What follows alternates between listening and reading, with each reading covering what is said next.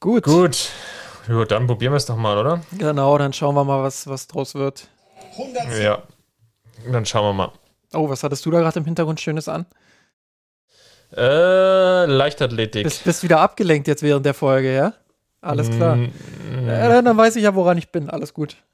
Ja, du musst, du, du musst heute die, die, die Show hier, hier retten. Ich sehe schon ganz viele Leichtathletik-Metaphern in der, in der Folge jetzt. Gut, auf ja, geht's. Ja, gut, dann schauen wir mal, ob wir die Hürde nehmen. auf geht's, ein Podcast ist ja kein 100-Meter-Sprint. gut, ja, bei uns ja eher ein Marathon. Genau, 3, 2, 1, Aufnahme hast du? Yep. Dann Intro. miasanrot.de Geschichten rund um den FC Bayern München.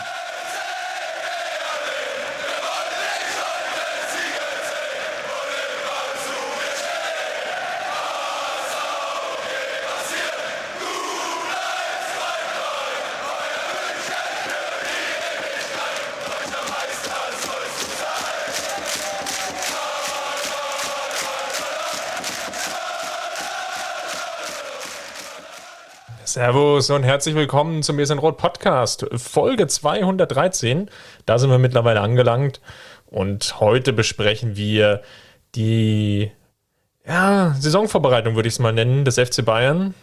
Die Mannschaft von Julian Nagelsmann hat jetzt eine Handvoll Spiele abgeschlossen, steht kurz davor, jetzt am Freitag das erste Pflichtspiel zu bestreiten und dann eine Woche drauf ist dann auch schon der Saisonauftakt in Gladbach. Und jetzt kann man, glaube ich, mal ganz gut draufblicken, in welche Richtung es geht. Also was will Julian Nagelsmann eigentlich uns zeigen, spielerisch, was will er aus der Mannschaft rausholen, aber natürlich auch die Spieler selber, was äh, haben die bisher angeboten. Und ja, last but not least, natürlich ging es jetzt auch schon wieder los in der Regionalliga. Die Bayern Amateure haben da auch schon ein paar Spiele äh, abgerissen, da wollen wir auch noch drauf schauen. Also die Folge ist pickepacke voll und ja, wenn ich sage wir, dann meine ich natürlich nicht nur meine Wenigkeit Christopher Ramm, sondern auch Justin Kraft ist heute wieder mit dabei. Grüß dich. Servus Chris, schön, dass es jetzt äh, langsam wieder in die heiße Phase geht und wir wirklich äh, rein sportlich auf diese Themen hier gucken können und äh, ja, uns, uns wieder ein bisschen ergötzen können darüber und äh, ein bisschen philosophieren können, ähm, was passiert eigentlich gerade auf dem Platz bei den Bayern-Mannschaften. Das, äh, da habe ich schon sehr lange drauf gewartet. Sehr gut, dass du auch noch unseren Sendungstitel rein sportlich noch mit untergepackt hast. Ich hatte schon Sorge, dass ich das jetzt gar nicht mehr hinkriege. Aber dann haben wir das ja. Dann lass uns doch mal direkt drauf schauen auf rund um den FC Bayern. Ich habe ja schon angedeutet, da ist eine Menge passiert in der ja, Saisonvorbereitung, wenn man das so will. Wir hatten ja eigentlich das Duo Schwarz, der Micheles. Schwarz, der dann über die nötigen Trainerlizenzen verfügt, um dann im Profifußball, also sprich ab der dritten Liga tätig zu sein. Ähm, das braucht es jetzt nicht in der, dritten, äh, Entschuldigung, in der Regionalliga. Und heißt auch, dass Danny Schwarz jetzt nicht mehr mit Martin de Michelis unterwegs ist, sondern Micho jetzt da alleine hauptverantwortlich unterwegs ist und Danny Schwarz so eine schöne Parkposition, würde ich es jetzt mal nennen, bekommen hat er soll sich nämlich um die Leihspieler des FC Bayern kümmern und dort die, die Kontakt und die Brücke halten, so würde ich es jetzt mal formulieren. Also äh, spannende Rolle sicherlich, aber natürlich auch, klingt jetzt erstmal nach ja, Warteposition, sollte da irgendwie auf, auf irgendeiner der Trainerpositionen was frei werden, dann hat der da sicherlich wieder eine Chance, da hinzurücken. So würde ich das jetzt einfach mal lesen oder hast du einen anderen Blick darauf? Ja, ich denke schon, dass man, dass man im Hinterkopf äh, so ein bisschen auch hat, äh, dass man ihn nicht ganz verlieren wollte. Ähm, in der Pressemitteilung stand ja auch, dass das ein bisschen auf eigenem Wunsch geschehen ist, äh, dass er einfach eine neue Herausforderung nochmal innerhalb des Clubs auch haben will. Äh, klar, das ist eine Pressemitteilung und natürlich wird da auch immer ein bisschen was äh, zurechtgerückt, sodass da ein gewisser äh, Spin dann auch im Thema ist. Wir wissen nicht, was da hinter geschlossenen Türen dann passiert ist. Aber ähm, ich finde die Position an sich durchaus spannend, weil in den letzten Jahren man ja durchaus auch mitbekommen hat, dass einige Laien versandet sind. Ich glaube, das Paradebeispiel ist da wirklich äh, Christian Früchtel beim 1. FC Nürnberg in der letzten Saison. Ähm, da ist so ein, so ein Leihtrainer, der dann wirklich, und das ist ja auch die, die Rollenbeschreibung gewesen laut Pressemitteilung, ähm, der dann wirklich auch hautnah an den Spielern dran ist, der die Trainer dort auch besucht, mit denen sich austauscht. Ähm, klar, er kann den dort wahrscheinlich nicht reinreden, das, ist, äh, das wäre zu viel. Und ich glaube, das würde den Trainern auch irgendwann dann auf den Sack gehen. Aber ähm, einfach diese Informationen dann auch von den Trainern zu bekommen, direkten Austausch zu pflegen, da diese Kontaktperson zu haben. Ähm, ich glaube, dass das äh, kann ganz wichtig sein für die Leihspieler, insbesondere auch für die jungen Leihspieler. Und äh, deshalb finde ich es eigentlich prinzipiell gut, dass der FC Bayern diese Position äh, jetzt geschaffen hat und sie mit Danny Schwarz auch äh, ja, kompetent besetzt hat. Dann lass uns mal aufs Sportliche schauen, ohne jetzt dann wirklich komplett alles nachzuerzählen. Ganz spannend finde ich natürlich die Herausforderung, die sich jetzt wieder ergeben hat, dass es ja beim FC Bayern in der Profimannschaft dann noch die ja, Kaderauffüllungsproblematik gab, so nenne ich es jetzt einfach mal ganz, ganz vorsichtig. Also sprich, es waren noch viele Nationalspieler, nicht, äh, war nicht verfügbar, war noch im Urlaub, beziehungsweise der eine oder andere war auch verletzt. Mark Rocker, ähm, Davis hatte sich ja auch verletzt. Lukas ist verletzt zurückgekommen. Und das führte dazu, dass natürlich einige Spieler sich auch bei Nagelsmann zeigen können. Wir werden gleich im Segment, wenn wir dann über die Profis da an der Stelle sprechen, dann nochmal drauf schauen. Aber äh, ist natürlich eine undankbare Situation, weil du teilweise nicht mit, mit allen Spielern planen konntest, die du jetzt im Vorfeld ähm, die, dir vielleicht vorgenommen hattest. Und es lief aber jetzt gar nicht so schlecht. Es gab jetzt äh, vier Spiele, ähm, vier Siege, teilweise auch relativ wilde Ergebnisse. Es fing an mit einem, einem 3-0 gegen Augsburg, wo Augsburg ja, mehr Ballbesitz hatte, aber die, der FC Bayern dann einfach mal kaltschnotziger vom Tor aufgetreten ist. Man, wenn man jetzt die letzte Saison der Amateure vor Augen hat, kann man sich ja gar nicht vorstellen, aber es, es, es war dem so. Dann ein relativ mühevoller Heimsieg, 1-0 gegen Heimstetten und jetzt wird es ein bisschen wild, so Tennisergebnisse. 2 zu 6 gegen Eltersdorf oder 6 zu 2 gewonnen und dann äh, am Freitag, äh, jetzt vergangenen Freitag, am 30.07. ein 6 zu 3 gegen Eichstätt. Also, ja. Sieg in zwei Sätzen. Sieg, Sieg in zwei Sätzen, würde man sagen. Äh, also klar kann man natürlich jetzt über die Gegentore meckern. Ähm, an sich ähm, ist es natürlich so, dass der FC Bayern, da, da brauchen wir uns auch nichts vormachen, natürlich jetzt in der Liga einfach mindestens eine, eine Klasse besser ist, selbst jetzt mit, mit den Spielern, mit denen sie jetzt da antreten. Ähm, gepaart natürlich jetzt auch noch, dass natürlich bei diesen Vereinen, gegen die es jetzt ja geht, ganz allgemein gesprochen erstmal, ist natürlich schon schwierig ist durch die gesamte Corona-Situation da auch wenig Zuschauer, keine Zuschauer, den, den Spielbe äh, Spielbetrieb aufrechtzuerhalten, dann auch dann die, die entsprechenden Kader hinzubauen. Gerade in diesem semi-professionellen Bereich ist das sicherlich nicht ganz einfach. Spannend ist jetzt, natürlich in der Saison gibt es halt die, die ganz große Chance, würde ich es mal nennen, ohne einen, ein Relegationsspiel oder beziehungsweise ein ja, Aufsteigerspiel den, den direkten Wiederaufstieg zu schaffen. Dafür müsste man eben die, die Meisterschaft gewinnen. Größten Konkurrenten sind sicherlich Schweinfurt, die im letzten Jahr Meister geworden sind, es dann aber in der Relegation nicht geschafft haben. Und Bayreuth ist sicherlich auch nochmal als starker Gegner zu nennen. Die haben jetzt beide schon Punkte gelassen. Muss jetzt, glaube ich, nicht überhöhen, aber Schweinfurt jetzt zwei Punkte dahinter. Ähm, Bayreuth hat jetzt ähm, gegen Burghausen verloren gehabt. Mal gucken, wie sich das jetzt dann in den nächsten Wochen entwickelt. Vor allem, wenn dann die spannende Phase natürlich eintritt, dass Micho dann vielleicht die Spieler, die sich bei Nagelsmann nicht durchsetzen konnten oder zumindest die dann keinen Kaderplatz bekommen, wie er es dann auch schafft, diese dann wieder zu integrieren. Wird vielleicht noch unter Haching und eben die von dir angesprochenen Burghausen dann noch äh, mit ein bisschen ins Boot holen. Äh, Haching natürlich mit dem, mit dem Sandro Wagner gehen. Ähm, da, da muss man dann auch mal schauen, ähm, wie geht es bei denen weiter. Ähm, Klar äh, muss man dann auch erstmal abwarten, wie die Saison jetzt weiter verläuft, aber ich glaube, da sind schon ein paar Mannschaften dabei, die den Bayern dann auch gefährlich werden können, äh, auch im direkten Duell. Und ähm, wird deshalb jetzt nicht unbedingt widersprechen, dass die Bayern eine Klasse besser sind als die Konkurrenz. Sie sind schon äh, deutlich besser als, als die meisten Gegner und hatten jetzt auch, ja, da muss man auch vorsichtig sein, aber, aber so ein relativ dankbares Programm zum Start, sage ich mal. Da war jetzt noch keiner der, der ganz großen Gegner dabei. Ähm, ja, dementsprechend gut fürs Selbstvertrauen natürlich. Ähm, ich fand es auch beeindruckend, wie die, wie die vor allem überwiegend jungen Spieler sich dort äh, präsentiert haben. Ähm, ja, beispielsweise äh, ein Aidin auf der 6, der, der wirklich überragend gespielt hat. Ähm, konnte leider nur zwei von, von vier Spielen über die volle Distanz äh, sehen, weil die anderen beiden nicht voll übertragen wurden ähm, und mein Weg äh, von Berlin nach München dann doch relativ weit ist. Aber ähm, ja, also auch das, was mir da erzählt wurde von denen, die dann in den anderen beiden Spielen ähm, im Stadion waren, und was ich in den Highlights dort gesehen habe, also äh, überragend, was der da im, im Sechserraum veranstaltet, mit welcher Ruhe der agiert, mit, mit gerade mal 16 Jahren, wobei er jetzt, glaube ich, bald 17 wird oder 17 geworden ist. Ich weiß es gar nicht so genau, ähm, aber noch sehr, sehr jung. Und ähm, ja, einfach, einfach cool, mit welcher Abgezocktheit der das spielt. Das macht richtig Spaß, dem zuzusehen. Äh, ähnlich ist es auch bei anderen Spielern, da muss man nur Motika nennen oder, oder auch Vidovic, ähm, die, die überragend äh, da vorne in der Offensive spielen, äh, technisch sehr stark sind, eine riesige Spielfreude entfachen, auch wenn nicht immer alles funktioniert. Ähm, ist, glaube ich, das der größte Unterschied zur letzten Saison, dass die Mannschaft nach vorne spielen will, dass sie eine gewisse Tiefe drin hat, ähm, dass sie richtig Lust auch auf Offensivfußball zeigt. Ähm, ja, und, und äh, mit dieser Einstellung und vor allem auch mit der mentalen Leistung. Ich meine, ähm, äh, du hast es gerade gesagt, dass, äh, dass das 2 zu 6, ähm, dass, äh, dass sie da auswärts geholt haben, auf einem relativ, äh, ja, man kann es schon Dorfplatz nennen, mit Dorfatmosphäre.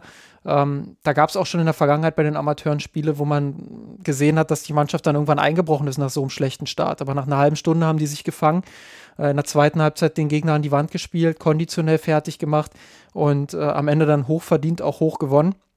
Ähm, ja, und, und das zeigt einfach auch eine gewisse mentale Stärke in dieser jungen Mannschaft. Die haben Bock, sich da zu präsentieren, ähm, sich zu zeigen, sich anzubieten, sind hochmotiviert und äh, diese, diese Offensivgier, die da drin ist, das gefällt mir echt gut. Und äh, bisher habe ich sehr, sehr viel Spaß an den Amateuren und bleibt natürlich zu hoffen, dass das, dass das dann auch so bleibt. Ja, absolut. Also ist natürlich ein Ärgernis jetzt bedingt durch die dritte oder durch den Abstieg der dritten Liga, dass es dann eben nicht mehr ja, alle Spiele übertragen werden. War ja auch eine große Diskussion jetzt im Vorfeld des, des Starts der Liga. Der FC Bayern hat sich da so ja, relativ bedeckt gehalten, ist dann von Teilen der Fanszene dafür auch heftig kritisiert worden, dass man da so wenig auch in die Übertragung investieren will fällt natürlich auch wieder vielleicht in den Deckmantel Sparzwang, dass man wirklich jetzt überlegt, ja, wo man jetzt rein investieren will und wo nicht. Und ähm, scheinbar gehörten da die Amateuren, Amateure erstmal nicht dazu. Führte jetzt natürlich ja, zu einem gewissen Shitstorm und ja, jetzt Sport total ist es, glaube ich, jedes Mal. Ich, ich, jedes Mal hadere ich, weil ich es nicht genau aus, aus, dem Kopf weiß. Ja, ähm, ist richtig. Genau, die jetzt die Übertragung haben und die, die machen das, ich nenne es jetzt mal so semi-professionell, indem sie eigentlich eine Führungskamera haben und die zumindest dann extern gesteuert wird. Also nicht, nicht von einem Menschen, glaube ich, vor Ort bedient wird, sondern ich glaube eher über eher AI, also sprich reine Computertechnologie ähm, und oder ähm, ja, aus einem großen Maschinenraum, wo dann ein, ein Kollege oder eine Kollegin dann, glaube ich, 20 Joysticks gleichzeitig bedient. Ja, das, genau kenne ich mich damit auch nicht aus mit der Technik, aber man hat halt schon sehr stark gemerkt, ähm, dass das größtenteils automatisiert läuft, äh, zumindest meinem Eindruck nach, ähm, weil die Kamera dann doch sehr stark geschwenkt ist und in einem Konter beispielsweise dann auf einmal den Torwart gezeigt hat, der gar nicht gerade im Geschehen war. Ähm, ja, also es ist besser als nichts, das muss man mal ganz klar so feststellen. Äh, und medienrechtlich hat der FC Bayern da wohl auch das ein oder andere Problem. Ähm, ja, aber bleibt zu hoffen, dass die Bayern, vor allem was die Heimspiele angeht, Sporttotal hat ja jetzt äh, erstmal nur den Großteil der Auswärtsspiele gelistet. Ähm, vor allem was die Heimspiele angeht, wünsche ich mir da schon, dass der FC Bayern die Kosten in die Hand nimmt. Ähm, ja, und die Amateure ähm, da regelmäßig überträgt, weil da ist die Technik eben vorhanden. Ähm, klar lässt sich äh, aus, aus der Entfernung immer gut sagen, ähm, der FC Bayern versucht natürlich auch äh, aktuell einzusparen, ähm, ja, wo es halt möglich ist. Aber ähm, wäre schön, wenn ausgerechnet die Amateure eben nicht äh, zum Opfer dieses, dieses Sparkurses werden und ähm, ja, wir, wir möglichst viele Spiele dann auch äh, sehen in, in den Heimspielen. Weißt du eigentlich, was ich richtig cool finde? Schieß los.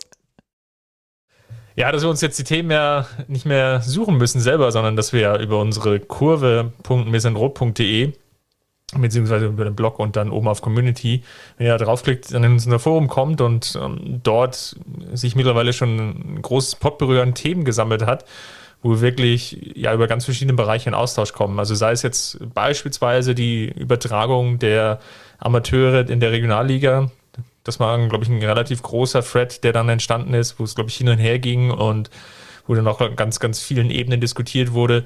Und natürlich, und da geht jetzt so leicht der Schwenk hin, wir natürlich jetzt auch im Austausch sind, ja, wie ist denn jetzt eigentlich die Vorbereitung des FC Bayern denn zu bewerten?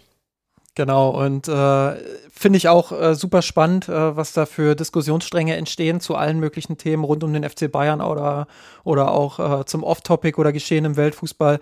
Ähm, unsere Community ist da relativ schnell jetzt schon auf, ein, auf eine gewisse Basis angewachsen, wo wirklich äh, viele Leute sich auch aktiv beteiligen, äh, kontrovers, äh, bisher auch immer fair diskutieren. Ich glaube, das war ja auch eine Schwäche, die wir ähm, bei unserer alten Kommentarspalte hatten, dass da wirklich viele Themen aufeinander geprasselt sind, äh, was dann zu einem gewissen Stressfaktor auch gefühlt hat, äh, geführt hat, wo die Menschen dann auch ein Stück weit ja, äh, logischerweise auch gestresst waren und äh, sich gegenseitig vielleicht dann auch mal die ein oder andere Persönlichkeit an den Kopf geworfen haben. Das ist aktuell ähm, im Forum überhaupt nicht der Fall. Da wird wirklich viel konstruktiv und fair diskutiert und das finde ich äh, super. Ich habe mir jetzt auch noch mal ähm, und weil du jetzt auch die Überleitung schon so wunderbar gemacht hast, ähm, habe ich mir noch mal drei Beiträge aus dem Forum rausgesucht, die wir die wir jetzt zu einem Thema nochmal gut diskutieren können, äh, wenn wir über die Männer sprechen, äh, die ja nicht ganz so gut in die Vorbereitung gestartet sind, wenn man sich die Ergebnisse anschaut. Vier Testspiele gab es, wo es jetzt ja auch äh, drei Niederlagen und ein Unentschieden gab. Das Unentschieden gegen Ajax, die Niederlagen gegen Köln, Gladbach und ähm, jetzt am Ende dann gegen Neapel eine relativ deftige Niederlage 0 zu 3. Und auch da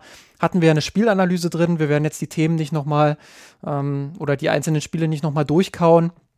Ähm, sondern da, könnt, da verweisen wir gerne auf unseren Blog mirsanrot.de. Da findet ihr zu allen vier Testspielen ähm, ja, Spielberichte, äh, wo wir einfach nochmal drauf eingehen. Und diese Spielberichte werden dann eben auch in unsere Kurve gespiegelt, also ins Mirsanrot Forum beziehungsweise in die Community und können dort dann diskutiert werden. Und ähm, ja, nach dem Spielbericht, äh, nach dem 0 zu 3 gegen Neapel, äh, gab es relativ unterschiedliche Meinungen. Und da würde ich jetzt gerne einfach mal einsteigen und äh, zum Diskussionseintrag äh, oder Einstieg ja, drei Zitate rausnehmen. Ähm, einmal hat Jo-1 geschrieben, äh, ja, so allmählich legt sich dann doch ein wenig Raureif über die bisherige Saisonvorbereitung. Bremen werden wir wohl auf jeden Fall schlagen und dann entscheidet das Spiel in Gladbach über die Vorbereitung. Gewinnen wir, ist eh alles genullt, was vorher war. Gewinnen wir allerdings nicht, wird man das alles zu einer sehr unschönen Gesamtstory verarbeiten. Das ist so, äh, so ein bisschen so zwischen den Stühlen, würde ich mal rein interpretieren. Klar, es ist jetzt noch kein Drama, aber wenn der Saisonstart schlecht läuft, ja, dann sieht Jo schon äh, den ein oder anderen negativen Artikel auf die Bayern zustreuen. Ähm, genau, und dann hat FCBM noch ein bisschen härter kritisiert. Er hat gesagt, man kann es nicht mehr schönreden, die Vorbereitung ist eine kalte Dusche. Schon in der ersten Halbzeit war da bei weitem nicht alles okay. Man kann nur hoffen, dass nach den Urlaubern auch die Verletzten schnell zurückkehren. Sonst muss Julian Nagelsmann vielleicht bald feststellen, wie schnell sich der Wind in München drehen kann. Und dann habe ich als drittes noch äh, den Stiftel mir rausgesucht, der ähm, so ein bisschen gegensteuern wollte und gesagt hat, hey, so schlimm ist das vielleicht alles gar nicht und man sollte sich die Situation mal angucken. Und ähm, er hat gefragt, kommt mir das nur so vor oder ist es das erste Mal, dass Teile der A11 erst so kurz vor Saisonstart wieder zurück im Training sind? Bei Neuer und Kimmich ist es ja so, dass am Ende deren, erst, deren ersten Trainingswoche dann direkt das erste Pflichtspiel ansteht. Ähm, er hat er so ein bisschen gesagt, ja, die Kritik ist vielleicht auch ein bisschen überzogen. Ähm, es hat ja nicht mal die B, sondern eher die C11 auf dem Platz gestanden in den meisten Spielen. Und ähm, auch das gab es seiner Meinung nach in den letzten Jahren eher nicht. Die EM-Teilnehmer haben diesmal einfach deutlich mehr Urlaub bekommen, als das sonst der Fall war. Und das findet er wiederum relativ löblich, auch wenn ein holpriger Start da vielleicht in Kauf genommen wird. Und am Ende urteilt er, ich bin trotzdem weiter gute, guter Dinge halte einfach sehr viel von Nagelsmann und denke, dass uns die Mannschaft schon in wenigen Wochen viel Freude bereiten wird. Jetzt haben wir so drei relativ unterschiedliche Beiträge. Lass uns doch mal äh, das so ein bisschen diskutieren. Da würde mich mal deine Meinung interessieren. Wie hast du denn die Vorbereitung gesehen äh, und wie würdest du das Zwischenfazit ziehen? Oh, ich tue mich unglaublich schwer mit dieser Vorbereitung, weil, ähm, wie auch richtig hier angesprochen wurde, wir gar nicht so richtig bewerten können, was eigentlich in diesem Kader drinsteckt, weil wir diesen Kader noch gar nicht gesehen haben und was Nagelsmann eigentlich mit diesem Kader machen will.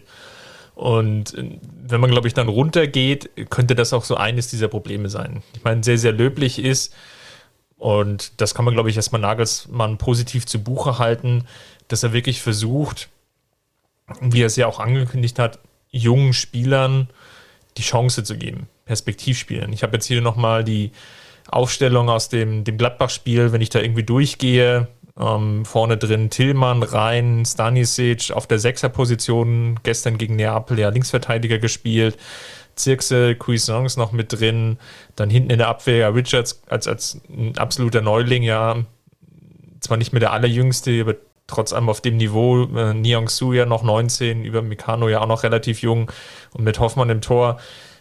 Das, das ist natürlich nicht der FC Bayern, den wir jetzt dann gegen, in der Bundesliga gegen Gladbach sehen werden. Aber prinzipiell ist das sicherlich sehr löblich. Wenn ich auch nochmal auf die Aufstellung gegen Ajax schaue, da, da war es ja im Endeffekt ja ähnlich. Ja? Also fast die gleiche Elf, da war Sieb eben noch mit drin. Ähm, gut, Ulreich stand im Tor, aber ansonsten war das eine, eine Mannschaft, die, glaube ich, gespickt war von Nachwuchsspielern. Und was sich dann Nagelsmann sicherlich noch positiv zugute halte, ist, dass er ja sogar dann nochmal so komplette Wechsel teilweise vorgenommen hat, so teilweise zur Halbzeit, teilweise so um die 60. Minute rum, wo er dann ja nochmal alle möglichen Leute dann eingewechselt hat, ähm, von denen man ja teilweise, glaube ich, noch nie was gehört hat. Ja? Also selbst die, die hartgesottesten Bayern-Fans im Stadion, die kannst du wahrscheinlich in ein, zwei Händen abzählen, ähm, haben dann, glaube ich, gewusst, wer dann wie eingewechselt wird. Ja? Also sei es jetzt ein ähm, Wenig, sei es jetzt ein Brückner, äh, Nummer zwei zu nennen, das ist sicherlich jetzt in, in der Extreme so auch noch nicht vorgekommen. Ähm, natürlich ist es so, dass es, glaube ich, gut ist, dass die Spieler jetzt einfach auch ne, nach der EM eine Pause bekommen haben. Wir haben ja eigentlich gesagt, dass es gar nicht so schlecht ist für Nagelsmann, dass so viele Spieler ja ausgeschieden sind. Das war ja eigentlich kein Bayern-Spieler mehr drin im Turnier ähm, nach dem Achtelfinale. Und dadurch ergab sich ja eigentlich auch eine, eine, eine lange Pause.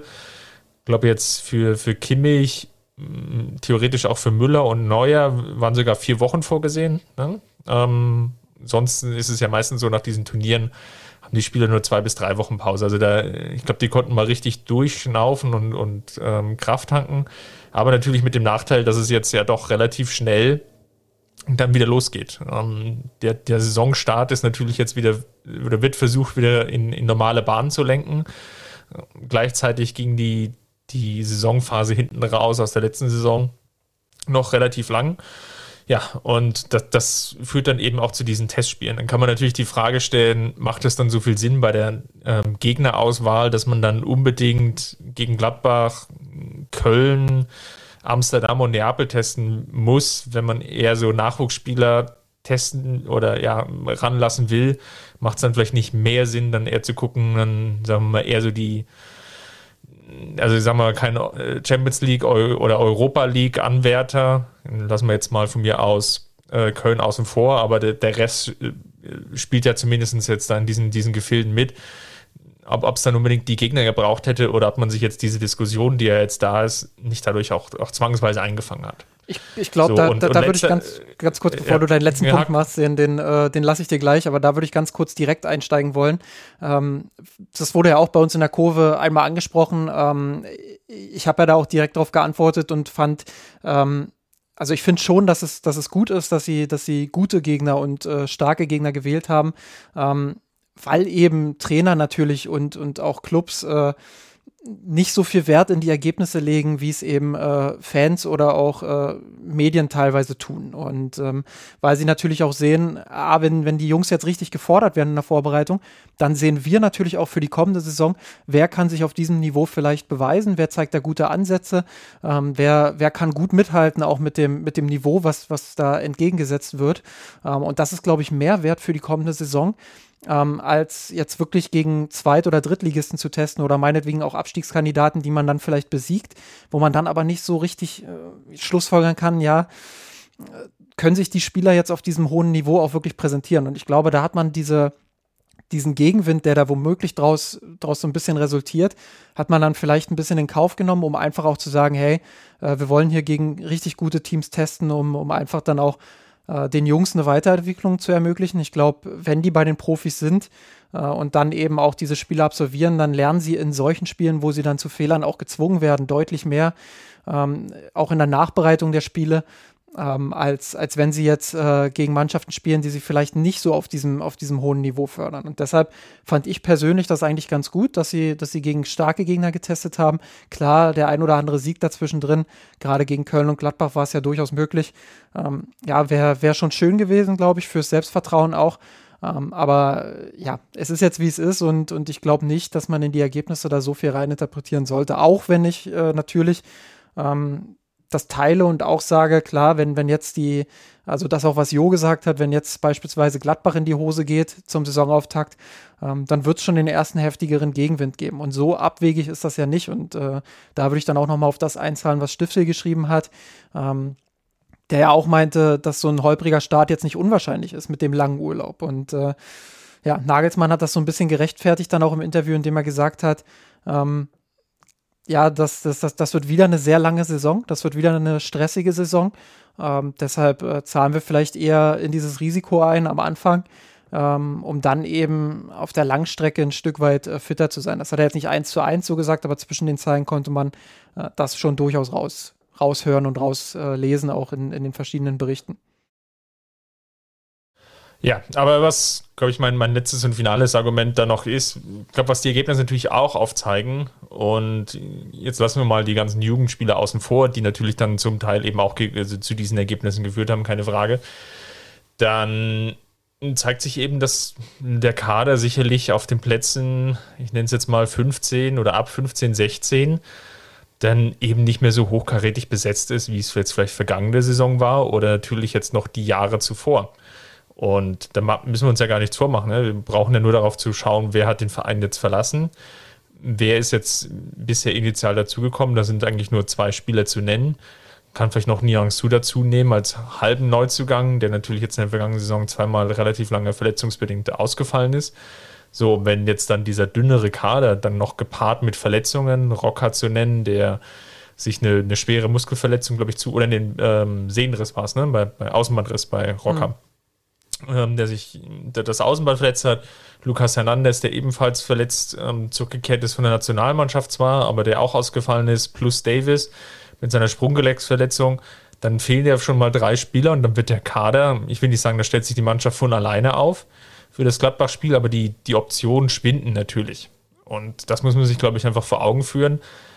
Man lächelt das jetzt auf Seiten des FC Bayern natürlich gekonnt weg. Oliver Kahn hat das jetzt gestern im, glaube im Interview vor dem Spiel auch nochmal gesagt, der Kader ist exzellent besetzt und so weiter und so fort. Mm, kann man sagen, weiß aber nicht, ob, ob das jetzt wirklich so stimmt. Ja? Ähm, ist natürlich so, dass man sich selber jetzt unter Druck setzen würde, wenn man sagt, ne, wir, wir erinnern uns alle noch daran, dass das natürlich auch in die völlig falsche Richtung gehen kann. Wenn, wenn du sagst, ja, wir müssen unbedingt noch nachlegen und wollen ein Spiel verpflichten, die wären ja dann nicht günstiger. Aber es ist, glaube ich, definitiv festzuhalten, dass der Kader so nicht nicht diese gleiche Qualität besitzt. So, das kann man jetzt auffangen und Nagelsmann hat es eben versucht, mit, mit vielen Jungspielern, denen dann auch die, die Spielzeit zu geben.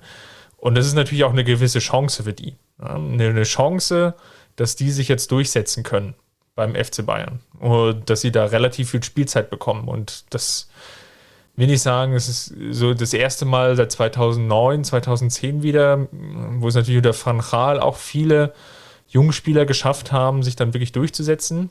Ähm, aber das ist so, so, so ein ähnliches Niveau. Die Frage ist natürlich, und dann komme ich zu dieser These nochmal mit der Gegnerauswahl, ist natürlich, jetzt hast du kein Vorbereitungsspiel gewonnen. Aus unterschiedlichen Gründen. Aber ne, so, gerade so 0 zu 3 liest sich natürlich auch nochmal schlimmer, als es vielleicht jetzt wirklich auf dem Platz war. Aber du bringst dich natürlich jetzt in gewisser Weise auch unter Zugzwang. Gerade dann, wenn das Spiel also angenommen, jetzt kommt man jetzt irgendwie äh, sang- und klanglos weiter gegen ähm, im Pokal und gegen Gladbach läuft es aber nicht. Und dann vielleicht läuft das zweite Bundesligaspiel jetzt auch noch nicht so, wie man sich vorstellt. Und man steht vielleicht nur mit, mit zwei oder vielleicht auch vielleicht nur mit einem Punkt da.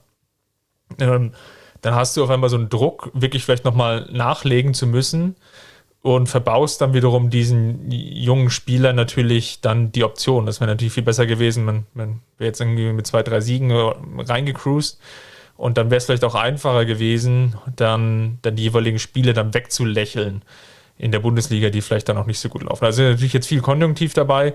Aber das ist natürlich die Gefahr, die ich jetzt sehe. Also erstmal muss es ja das Ziel oder der Anspruch des FC Bayern an sich selbst auch sein, ähm, nicht dann aufgrund von zwei Bundesligaspielen ähm, zu reagieren, sondern es muss schon auch der Anspruch sein, zu agieren und einen genauen Plan zu haben. Und äh, diesen Plan dann eben auch durchzusetzen, wenn es vielleicht mal den ersten Gegenwind gibt. So. Und jetzt ist die Frage, was ist der Plan, wenn man sich die öffentlichen ähm, Statements der, der Clubbosse oder auch von Julian Nagelsmann ansieht? ähm, dann, dann ist das schon ein relativ klares Signal, dass der FC Bayern jetzt nichts Großes mehr machen wird. Aber zwischen den Zeilen konnte man immer mal wieder auch in, in dem einen oder anderen Satz rauslesen, na, wenn sich da vielleicht doch noch was ergibt, dann sind wir schon auch bereit, äh, vielleicht noch was zu tun. Jetzt äh, nicht im oberen Millionensegment, aber schon drunter, um die Breite des Kaders ja vielleicht noch mal ein bisschen zu stützen.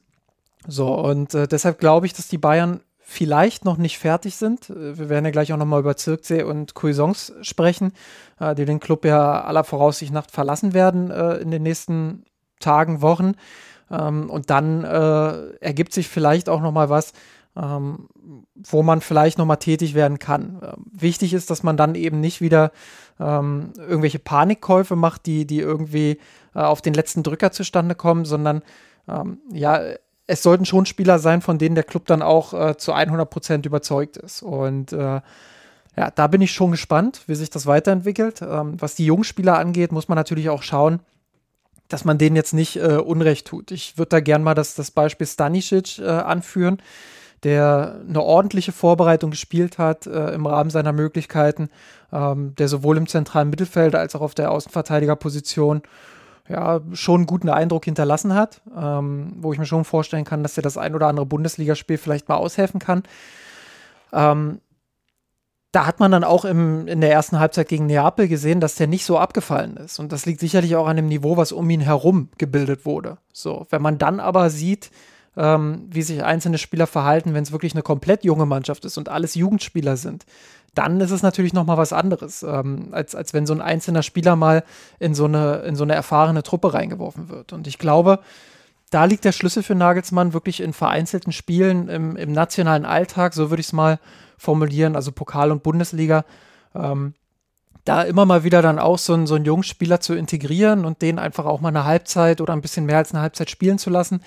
Ähm, ich glaube, das ist durchaus im Rahmen des Machbaren. Und dann hast du ähm, glaube ich, gar nicht so sehr das große Risiko, dass der dann am Ende dir irgendwie eine Niederlage oder ein Unentschieden reindrückt, sondern eher die Chance, dass er daran wächst und äh, sich weiterentwickelt. Und ähm, ich glaube, das muss das Ziel sein. Und deshalb kann man die Vorbereitung per se auch gar nicht so sehr bewerten, weil einfach äh, zu häufig eine Mannschaft auf dem Platz stand, ähm, die untereinander nicht optimal eingespielt war, die aber auch so ein bisschen, ja, die Erfahrung und Abgezocktheit hat missen lassen. Und äh, das ist ganz normal für so eine junge Mannschaft, aber ähm, ich glaube schon, dass sich da so der ein oder andere Spieler durchaus hat zeigen können, den wir vielleicht im Bundesliga-Verlauf ähm, das ein oder andere Mal sehen werden.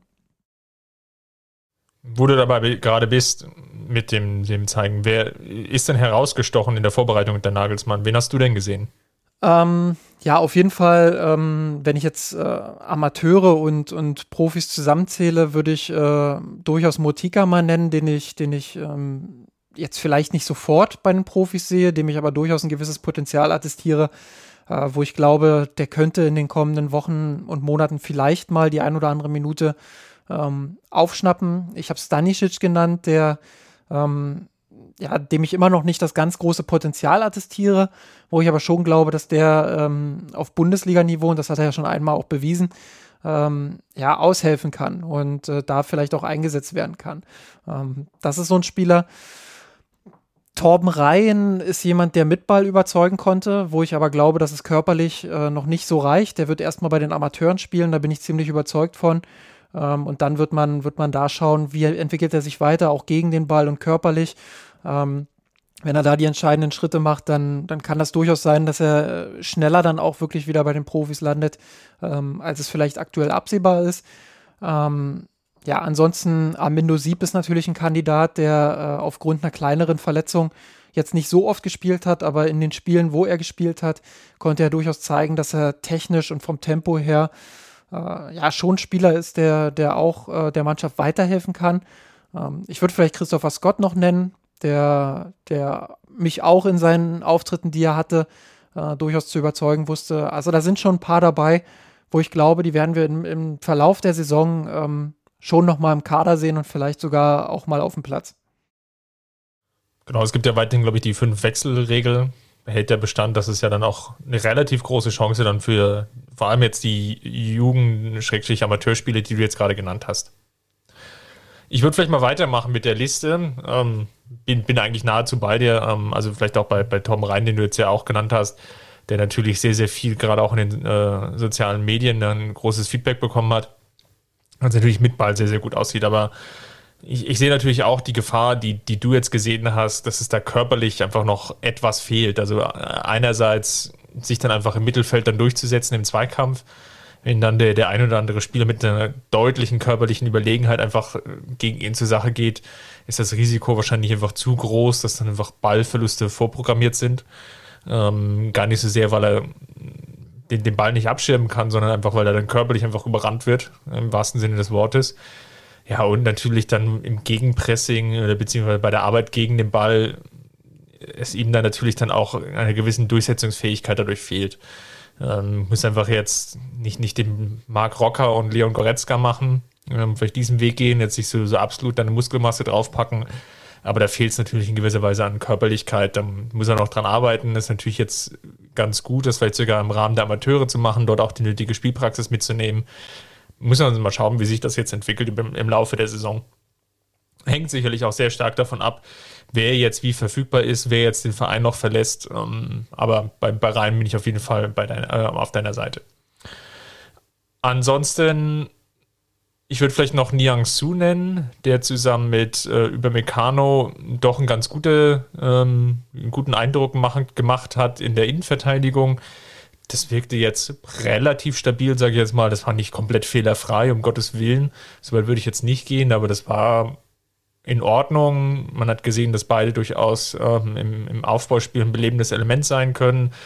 Man hat auch gesehen, dass diese, ja, ich, ich nenne es jetzt mal Jugendlichkeit von, von Niang Su, teilweise auch noch ähm, zu, zu, zu einer gewissen Risikobereitschaft ähm, tendierende, dass, dass das durchaus Mehrwert sein kann. Gerade gegen Neapel hat er sich so durchaus durch Herausrücken den, den einen oder anderen hohen Ballgewinn erobert und konnte dann einen schnellen Gegenangriff einleiten.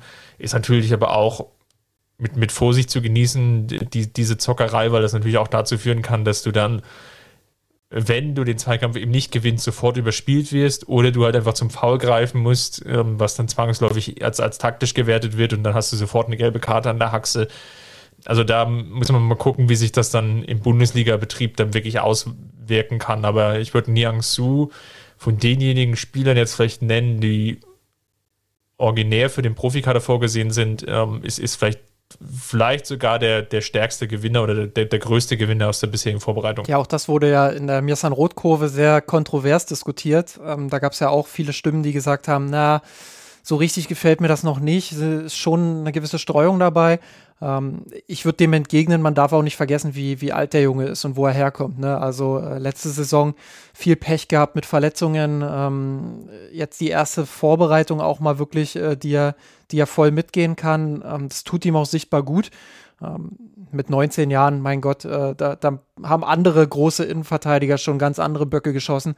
Ähm, also wenn ich da an Jerome Boateng zurückdenke, ähm, der früher immer so ein bisschen lapidar auch als Bruder Leichtfuß bezeichnet wurde äh, in seinen Anfangsjahren, ähm, auch beim FC Bayern tatsächlich in, der, in der ersten Saison ähm, durchaus auch kritisch betrachtet wurde. Ähm, ja, also da muss man dann einfach auch mal die Kirche im Dorf lassen. Da zahle ich auch gerne ins Phrasenschwein ein. Und, und das vielleicht ein bisschen nüchterner betrachten und nicht mit der allergrößten Erwartungshaltung. Ähm, klar, die Erwartungshaltung ist jetzt nochmal gestiegen an ihn, dadurch, dass sich bekannte äh, Figuren im Fußball, wie beispielsweise Ralf Rangnick, sehr, sehr überschwänglich über ihn geäußert haben. Ähm, aber ich glaube, man sieht in den Spielen einfach sein enormes Potenzial und man, man sieht, ähm, wozu er in der Lage ist und was er alles kann. Und ähm, er ist ein sehr kompletter Innenverteidiger. Ähm, er, er, wird sich weiterentwickeln, da bin ich ganz überzeugt von. Er wird unter Nagelsmann auch äh, die Chancen bekommen. Und ähm, ich glaube, er hat angedeutet, warum es vielleicht auch die richtige Entscheidung ist, ähm, ja, ihm jetzt zu vertrauen und ihm jetzt auch den, den Schritt in die, in die Top 4 Innenverteidigung der Bayern zu ermöglichen. Ähm, und ähm, deshalb äh, erwarte ich auch, dass der in der Saison Schritte nach vorne gehen wird. Man muss natürlich auch sehen und, und hoffen und erwarten, dass er, dass er jetzt fit bleibt.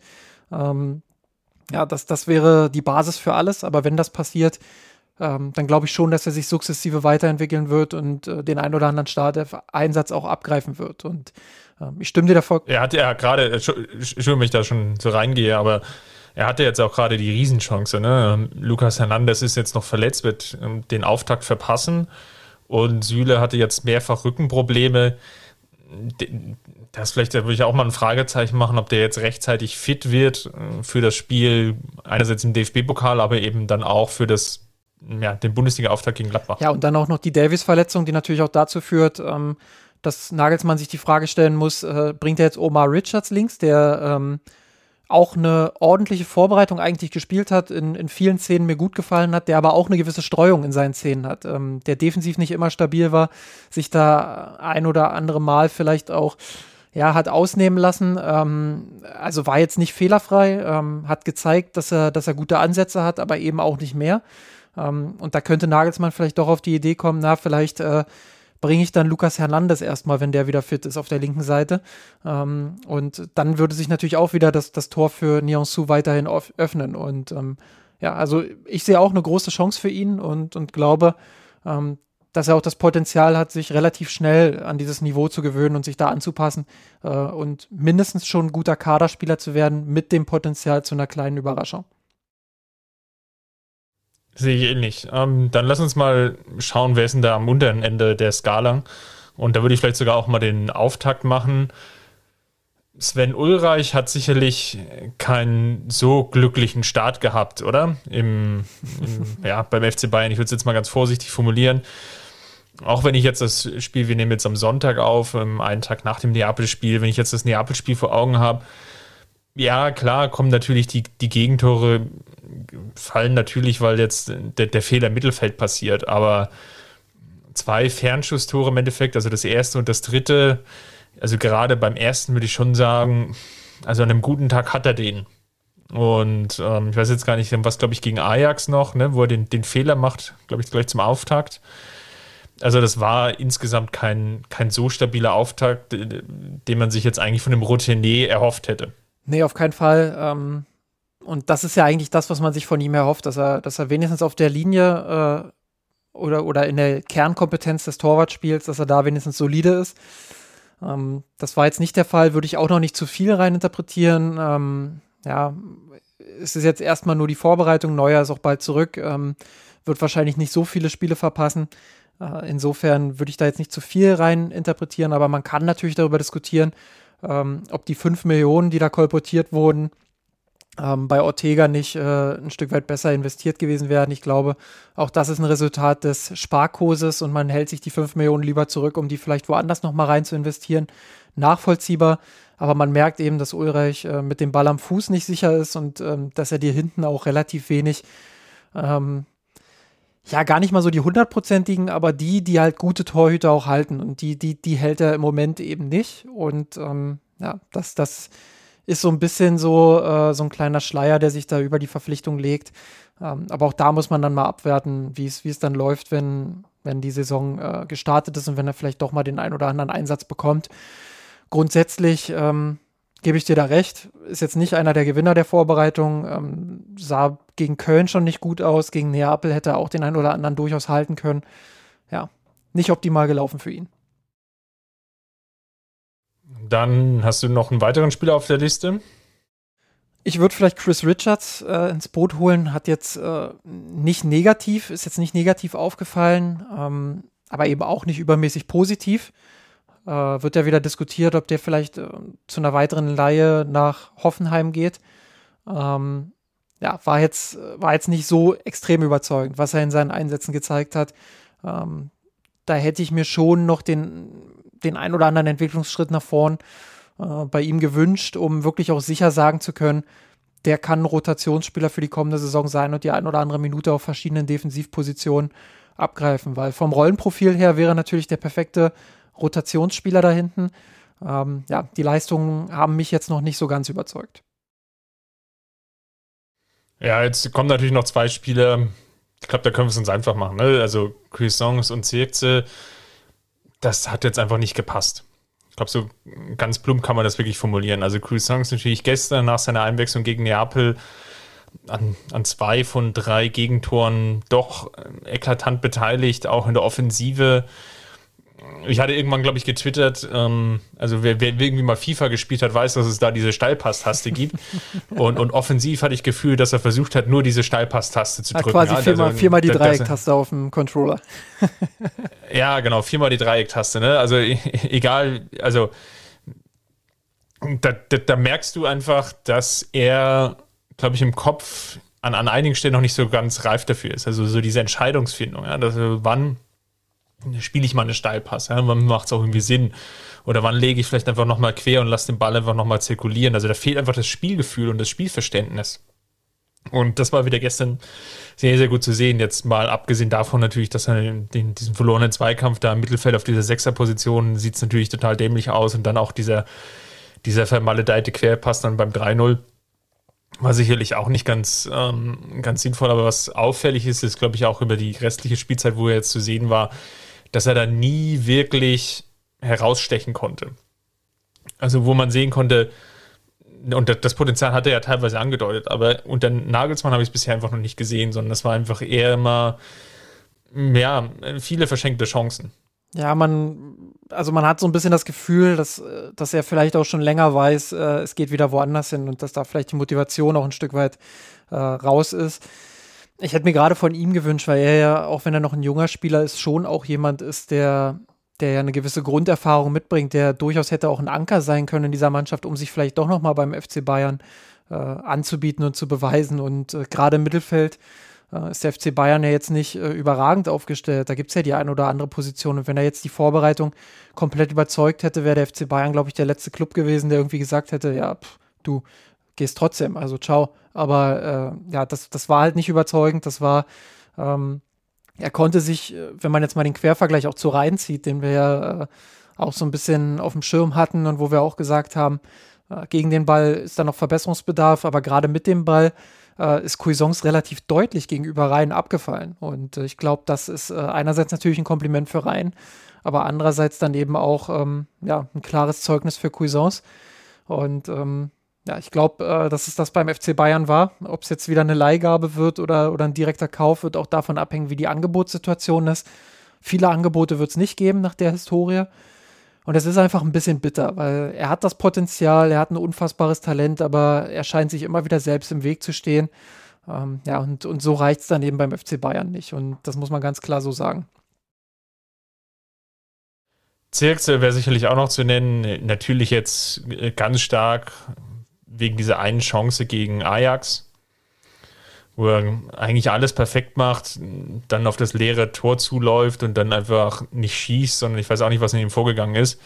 Was natürlich dazu führt, dass dann ja, der Verteidiger noch dazwischen gegangen ist und ähm, ja, er natürlich auch einen großen, krassen, auch, auch völlig übertriebenen Shitstorm ähm, über sich hat ergehen lassen, was ähm, jetzt mal allseits dass dieses Aussetzers jenseits von Gut und Böse, was ja einfach auch so ein absolutes No-Go ist. Ähm, also auf, auf verschiedene Arten und Formen sich dann beleidigen lassen muss, das ist natürlich ähm, ja, teilweise erschreckend. Zumal Zirkze ja durchaus und, auch einer der Spieler ja. war, die ja, die jetzt nicht überragt haben, aber ähm, ich stimme dem allgemeinen Tenor nicht zu, dass er, dass er, ähm, dass er sich gar nicht zeigen konnte. Also ich fand schon, dass er gerade äh, in den ersten Testspielen ähm, auch zu überzeugen wusste, dass ein oder andere, die ein oder andere gute Aktion dabei hatte ähm, immer auch bemüht darum war, die Bälle zurückzuerobern, ähm, sich auch Chancen erarbeitet hat. Und ähm, das ist so das Minimum, was ich von einem Stürmer auch erwarte. Ähm, bei Zirkze finde ich die Technik einfach unfassbar beeindruckend. Der äh, spielt auch mit und äh, macht das auch schon sehr gut auf einem richtig guten Niveau. Was bei ihm einfach fehlt, um für den FC Bayern auch wirklich ein ernsthafter Kandidat zu sein, ist einerseits die Konstanz während der 90 Minuten. Man hat immer die, ähm, dieses Gefühl, dass er in einzelnen Situationen dann zu schnell abschaltet, äh, wie beispielsweise bei dieser Szene, die du angesprochen hast, aber auch in einigen anderen Szenen. Ähm, und dass da einfach die Konzentration ein Stück weit fehlt. Ich, ich würde das gar nicht Arroganz nennen, sondern das sind so Konzentrationsmängel, ähm, ja, die, die im mentalen Bereich einfach äh, bei ihm so ein Stück weit fehlen. Und ähm, ja, da finde ich es auch gut, dass der FC Bayern jetzt nicht sagt, wir verkaufen ihn sofort. Da ist ja jetzt gerade eine Laie nach Anderlecht im, im Gespräch, also nach Belgien. Ähm, übereinstimmende Medienberichte ja, die, die sagen zumindest, dass das jetzt passiert. Man wartet noch auf die offizielle Mitteilung. Wir nehmen gerade am Sonntag äh, gegen 14 Uhr auf. Ähm, ja, also da wird sich jetzt was tun, wird wieder eine Laie sein und dann bleibt zu hoffen, dass er mal fit bleibt, dass er ähm, sich da auch wirklich durchsetzen kann, regelmäßig spielt, sich ein Stück weit Selbstvertrauen holt und vielleicht diesen mentalen Schritt geht und dann kann man die Situation in einem Jahr dann vielleicht final bewerten, aber man kann sie dann bewerten und ähm, ja, das, das bleibt ihm zu wünschen. Ähm, war jetzt auch nicht einer der Gewinner der Vorbereitung, aber für mich auch keiner, der irgendwie deutlich abgefallen wäre, sondern ähm, ja, da, da sind es einfach grundsätzliche Themen, die bei ihm noch fehlen, um, um dann wirklich auch diesen Schritt zu gehen, um sein Talent letztendlich auch äh, auf dem Platz regelmäßig umzusetzen. Dann lass uns nochmal schauen, was Nagelsmann denn eigentlich jetzt groß anders gemacht hat. Das ist natürlich jetzt sehr, sehr schwer zu bewerten, weil jetzt mal abseits von der Dreiviertelstunde gegen, gegen Neapel und selbst da, man hat ja noch alle Spieler dabei, also Kimmich, Müller, Neuer haben ja noch gefehlt, ähm, die ja sicherlich in der Startelf stehen würden. Was hast du denn gesehen oder worauf können wir uns dann in den nächsten Wochen einstellen als, als Fans des FC Bayern? Und in, in welche Richtung stupst denn Julian Nagelsmann die Münchner? Ich glaube, es wird sich gar nicht so viel verändern. Und das war ja auch ein Stück weit absehbar. Kurze Vorbereitungszeit. Ähm, wir haben es vorhin gesagt, die EM-Rückkehrer ähm, größtenteils sehr spät im Teamtraining. Drei von ihnen kommen, kommen jetzt äh, erst ähm, in der kommenden Woche, ähm, also am Montag, den 2. August zurück, müssen dann eine Woche nach Trainingsstart schon ins erste Pflichtspiel, beziehungsweise nicht mal eine Woche. Ähm, das ist schon alles sehr knapp genäht. Und deshalb kann man gar nicht oder wird man, wird man auch gar nicht so viel verändern. Und ähm, Bayern wird weiterhin sich über, über ein druckvolles Offensivspiel auszeichnen. Bayern wird weiterhin hochpressen. Äh, vielleicht nicht mehr so Harakiri-mäßig wie unter Hansi Flick, aber ähm, durchaus weiterhin druckvoll und hoch. Äh, wird weiterhin darum bemüht sein, Ballkontrolle zu haben, das Spiel zu kontrollieren, äh, mit dem Ball auch Lösungen zu finden, druckvoll in die Spitze zu spielen. Ähm, das sind alles Dinge, die, die sehe ich weiterhin in Ansätzen, auch in den Testspielen, auch wenn die Offensive ja da nicht immer so überragend war äh, und es da sicherlich noch das ein oder andere Problem gab. Ähm, glaube ich, dass sich da kaum was verändern wird. Ähm, die taktisch vielleicht am offensichtlichsten äh, getätigte Veränderungen waren ähm, die in einigen Spielphasen einrückenden Außenverteidiger. Ähm, Nagelsmann setzt natürlich auf ein sehr kompaktes Zentrum, auch in Ballbesitz schon, äh, versucht dort äh, viele Spieler ähm, mit einem guten Abstand und, und einer guten Struktur zu positionieren, um einfach eine äh, gewisse druckvolle Ballzirkulation auch im, im Mittelfeldzentrum zu ermöglichen. Ähm, ich fasse das jetzt mal kurz zusammen, äh, was, was da so die Idee dahinter ist. Der Gegner soll sich halt auf die Mitte fokussieren, soll dort ähm, ja die Formation, die eigene Defensivformation so ein Stück weit enger gestalten, sodass auf den Flügelpositionen dann eben gewisse Räume entstehen. Und ich glaube, ähm, dass die Bayern dann versuchen werden, aus diesem Mittelfeldzentrum heraus die Bälle nach außen zu verteilen. Ähm, also diagonal dann äh, wirklich auch die Flügelsprinter und äh, Dribbler auch ins, ins Spiel zu bekommen. Ähm, das kann was sein, was sehr gut funktionieren kann. Das hat man unter Pep Guardiola auch damals schon häufiger bei den Bayern gesehen. Ähm, ja, und, und, das ist vielleicht so die offensichtlichste Veränderung, während unter Flick ja doch ähm, relativ schnell über die Flügel und die Halbräume agiert wurde. Ähm, wird es unter Nagelsmann vielleicht ein bisschen häufiger dann äh, übers Zentrum gehen äh, und dann vom Zentrum spät in die Breite, um da einen Überraschungseffekt auch zu erzeugen äh, und die Flügelspieler in die 1 gegen 1 Situation zu bringen. Und äh, das hat ja nicht, nicht immer so richtig gut funktioniert jetzt in den Testspielen. Das lag auch ein bisschen am Personal äh, und am Stand der Vorbereitung.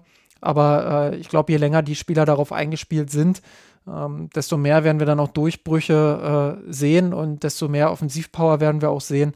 Ähm, das ist so die, die eine Veränderung, die ich festgestellt habe. Wer sich da noch so ein bisschen mehr einlesen will, nochmal, dem empfehle ich ähm, die vier bis fünf Artikel, die ich zu den vier Testspielen geschrieben habe.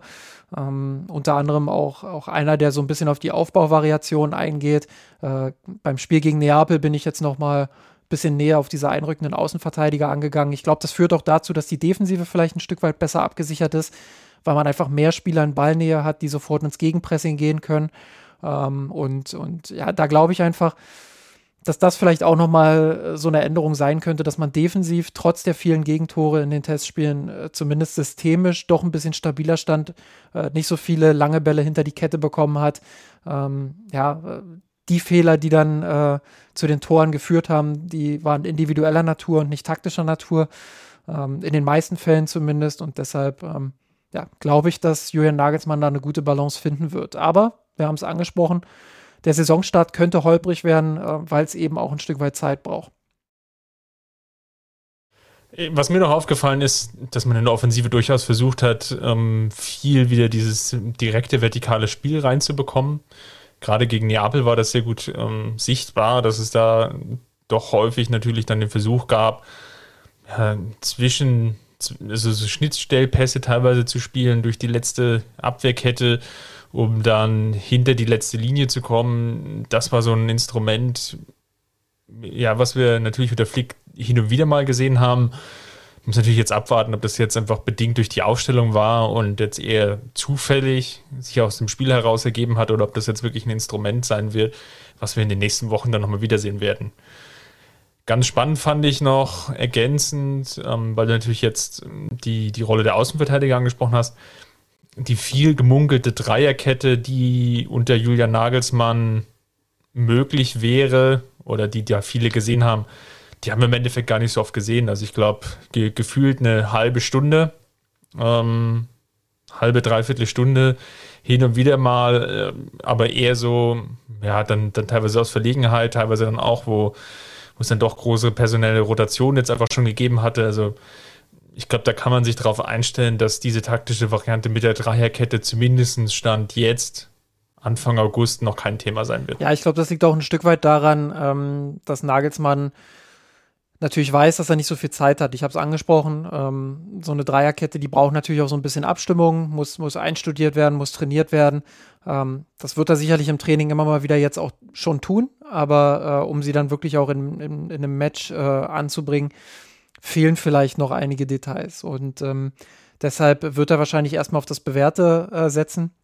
Man kann sogar fast sagen, statt der Dreierkette oder Viererketten-Diskussion äh, ist es jetzt am Ende eine Zweierkette geworden. Dadurch, dass äh, die beiden Innenverteidiger meistens im Aufbau zuständig sind äh, und die Außenverteidiger doch äh, ein Stück weit höher positioniert sind und teilweise äh, stark einrücken, ähm, hat man dann häufig eine 2-3-Staffelung, manchmal aber auch eine 3-2-Staffelung, wenn ein Außenverteidiger ein bisschen höher steht äh, und der andere ein bisschen tiefer. Also viel hat sich da auch da jetzt nicht verändert, äh, bis auf die einrückenden Außenverteidiger.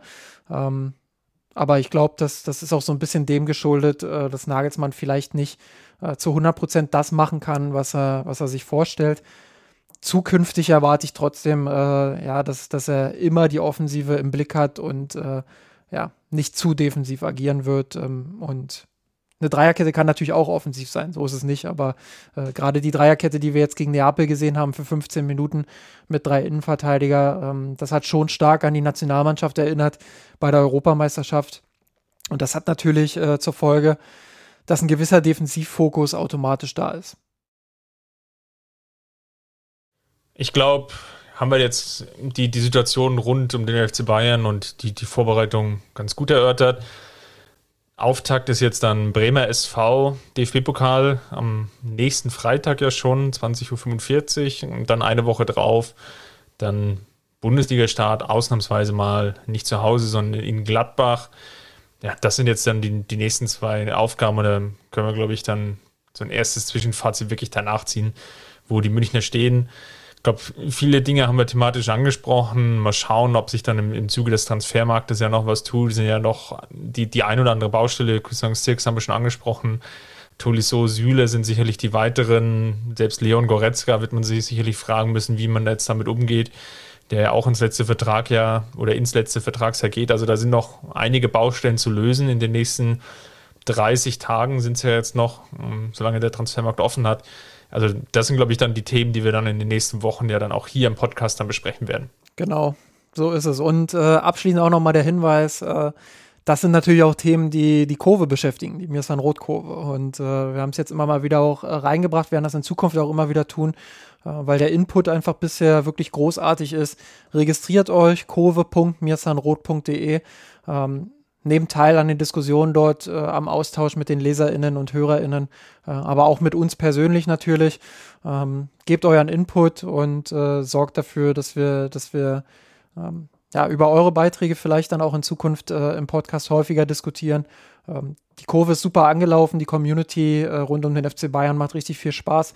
Ähm, und es ist schön zu sehen, wie viele Leute sich da einfach auch aktiv dran beteiligen und ähm, nehmt teil, registriert euch. Es macht Spaß, versprochen. Das war doch ein wundervolles Schlusswort. Vielen Dank, Justin. Und ja, wir hören uns dann nächste Woche. Macht's gut. Servus. Servus. Wir haben den Kampf gewonnen, den Drohne kommen, der Haien hat's gemacht. Ich hab geträumt von dir, von unserer Weltpläne. Wir haben den Kampf gewonnen, den Drohne kommen, der Haien hat's gemacht. Ich hab geträumt von dir, von unserer Weltpläne. Wir haben den Kampf gewonnen, den Drohne kommen, der Haien Ein Unentschieden gegen Köln. Äh, ansonsten, ähm, ne Quatsch, äh, ein Unentschieden gegen, jetzt muss mir kurz helfen. Ajax. Gegen Ajax war das Unentschieden. Das 2 zu- ich ich, 2 ich zu setze 2 setz da nochmal an. Das äh, Niederlage war es gegen Köln. Genau, setze ruhig nochmal an. Ähm, so. Wo es ja jetzt äh, auch äh, eine Niederlage.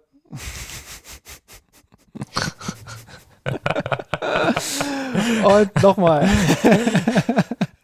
So schlimm war es doch gar nicht. Ja, ja.